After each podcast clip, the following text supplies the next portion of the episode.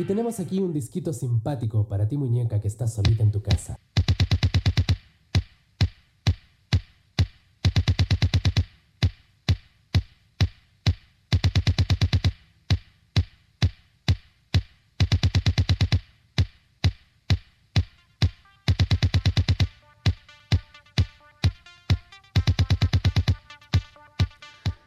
10.36 dice Leo Acevedo que marzo es el lunes del año, que marzo es el arranque verdadero de lo que es el año para todos nosotros y es por eso que trajo para compartir algunas canciones vinculadas al día lunes. Acevedo, ¿es así?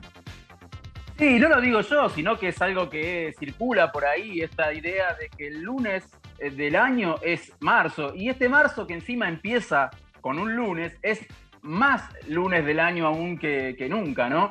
Entonces se me ocurrió la idea de contarles algunas historias detrás de canciones que tienen al lunes como elemento principal. Lo que suena, obviamente, ese bombo este, tan este, salpicadito del comienzo es el de Blue Monday, un clásico de New Order, un tema que ya tiene 38 pirulos, porque es un tema que se publicó el 7 de marzo del 83 y que tiene una historia muy particular, no tanto la canción, aunque también es posible que la tenga, pero sí el simple y la tapa del simple en el cual se vendió. Es un, es un simple eh, que fue publicado este, con una tapa muy particular, diseñada por Peter Saville, que era en ese momento el diseñador del sello Factory, el sello de Tony Wilson, que editaba a todos estos artistas de, Manchester, como lo eran los New Order, los Happy Mondays y demás. El asunto eh, con Peter Saville es particular porque él generalmente no escuchaba las canciones de los discos que diseñaba. Él diseñaba y sin, sin saber qué onda la banda ni nada. Lo decían, el disco se llama así, la banda se llama así y él llegaba con un diseño. Pero en este caso particular, él justo había, se había dado una vuelta por la sala de ensayo de los New Order y escuchó a los New Order ensayando esta canción y quedó fascinado. Y pero no quedó tan fascinado con la canción como porque vio en la sala de ensayo de los New que era un disquete. ¿Se acuerdan de esos disquetes de 5 pulgadas y un cuarto? Esos disquetes grandotes del tamaño de. Los floppy, blanditos. Totalmente. Los floppy los, disquetes flexibles de 5 pulgadas y un cuarto. Bueno, él vio eso, nunca lo había visto en su vida. Recordemos, año 1983, en ese momento un floppy disk era lo más de lo más a nivel tecnología y los disquetes para cargar en sus sintetizadores sonidos, sampleos y demás. Eran disquetes de muy poquita este, capacidad, pero para cargar un sonido para el sintetizador funcionaban. Cuando Peter Saville vio eso, flasheó y dijo, quiero, préstame uno, le dijo, préstame uno que quiero hacer algo con esto. Y a él se le ocurrió que la tapa del simple de Blue Monday iba a ser un disquete de floppy. Claro, el disquete ya lo dijimos, mide 5 pulgadas un cuarto, es decir, le quedaba chico a un simple de vinilo, que es de 12 pulgadas. Entonces tuvieron que hacer, tuvieron que mandar a hacer a una imprenta una tapa con forma de, disquete, con el troquelado propio de los disquetes, ese, circulito y ese cuadradito ahí al costado. Y eso le salió muchísima guita, muchísima guita.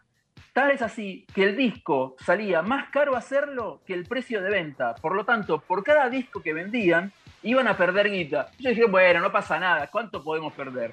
Lo que no sabían era que Blue Monday iba a ser uno de los primeros hitazos de la banda. Fue un disco, el disco simple de 12 pulgadas más vendido del año y este, vendió eh, más de 500.000 copias. Y hay datos medio este, difusos al respecto de cuánto perdieron por cada disco. Algunos dicen 2 centavos por disco, algunos dicen 5 centavos por disco, otros dicen 10 centavos por disco.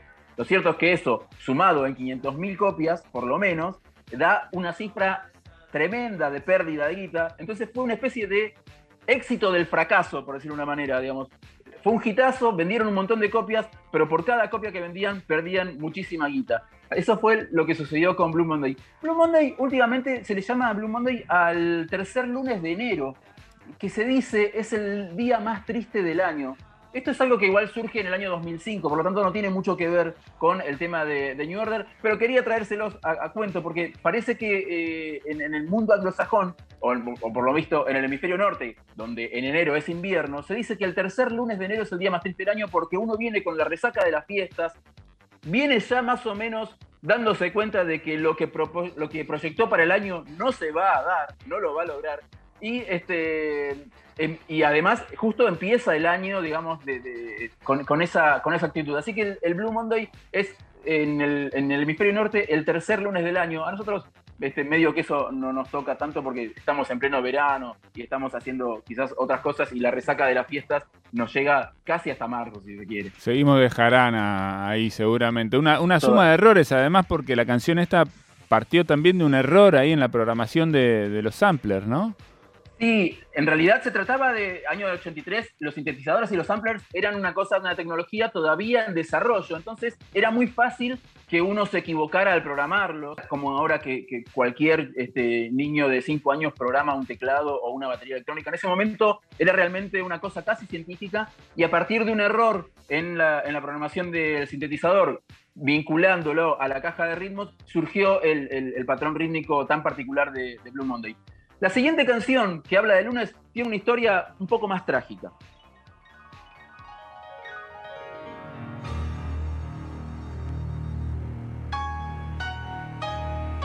Oh, bajón. Bajón, bajón. Pero bueno. Bajón, bajón total, ¿no? Sí. Esto es una historia que tiene que ver con un lunes, el lunes 26 de enero de 1976. Y recién hablábamos de la resaca de las fiestas, y algo de esto también puede haber, porque Brenda Spencer, una chica de 16 años en el año 79, había recibido en la Navidad anterior, es decir, poco más de un mes antes, como regalo de Navidad, un rifle, un fusil semiautomático Ruger 10 calibre 22 con mira telescópica y 500 municiones. ¿Qué te trajo Papá Noel? Un Ruger calibre 22 y 500 municiones. Ah, mira vos, se ve que te portaste bien. Sí. Es que justo no había, la Barbie que querías no había, entonces te trajimos esto, ¿no? Se terminó el stock de Barbies ese año y, la pobre Brenda Spencer tuvo que recibir de regalo un rifle este, semiautomático y, con mira telescópica y 500 municiones. Este, esto es algo, digámoslo, es algo habitual en los Estados Unidos que los chicos, que los adolescentes en sus 16 años, este, en sus Sweet 16, reciban como este, regalo de Navidad o como regalo de cumpleaños un arma semiautomática. Esto es algo que no debería llamar la atención porque es realmente algo común. Lo cierto es que el lunes 29 de enero del 79, Brenda, que vivía frente a la escuela este, primaria de la escuela primaria Cleveland de San Diego, se llama así la escuela Cleveland, no es que se, no es que, no es que se trata de una escuela de Cleveland, sino que se llamaba así, este, empezó a dispararle al patio de la escuela que estaba enfrente de su casa, desde su balcón, y mató al, director de la escuela y al, y al, portero de la escuela e hirió a varios chicos, hirió a varios chicos que estaban ahí jugando en el patio de la escuela. Este, y cuando finalmente fue detenida, después de que intervino la policía, le preguntaron qué era lo cual, cuál fue el motivo por el cual decidió disparar contra, contra la escuela, y ella dijo simplemente no me gustan los lunes. Esta, esta noticia eh, llegó a oídos de Bob Geldof, que estaba en ese momento, Bob Geldof, músico irlandés, líder de los Boomtown Rats, que es lo que estamos escuchando como cortina, el tema I Don't Like Mondays. Él estaba dando una nota en una radio de Atlanta y vio cuando llegó el Telex. ¿Se acuerdan? Bueno, ustedes por ahí son muy jóvenes, pero hace muchos años en, en los medios de comunicación había unos aparatos que se llamaban Telex, previo a la Internet, obviamente, donde llegaban despachos que se imprimían así automáticamente con noticias. Parece que Bob Geldof Las cableras, ¿no? Las cableras, lo que acá conocimos como cableras, que yo recuerdo cuando entré en Radio Nacional en el año 2005, todavía había cableras en el, en el info de la radio. Bueno, por lo visto, este, Bob Geldof estaba en una radio tanta que tenía el servicio de cablera y vio cómo llegaba la noticia del tiroteo en la escuela de San Diego y vio también las declaraciones de Brenda Spencer cuando era detenida y ahí se le prendió la lamparita y compuso esta canción que fue un hitazo en todos lados, fue uno de los hits más grandes que tuvo Bontan Rats en su carrera. Pero ¿dónde fue el único lugar donde las radios se negaban a pasar la canción? Claro, en San Diego. Las radios de San Diego nunca quisieron pasar esta canción porque obviamente hería ciertas sensibilidades. Brenda Spencer aún hoy está detenida, fue condenada a cadena perpetua con un mínimo de 25 años que ya se le cumplieron y cada tanto pide este, que se le revoque la sentencia y la liberen le den libertad condicional, pero nunca se la aprueban. Para cerrar estas historias de canciones con el lunes como protagonista, quiero que escuchemos, y ya este, lo dejamos entero, una canción compuesta por un tipo que algunos conocen como Jamie Starr, otros conocen como Joy Coco, otros conocen como Alexander Nevermind, algunos de hecho lo conocen como Camille, como si fuera una chica, otros lo conocen como Tora Tora, pero que esta canción la firmó como Christopher. ¿Qué tienen en común todos estos seudónimos?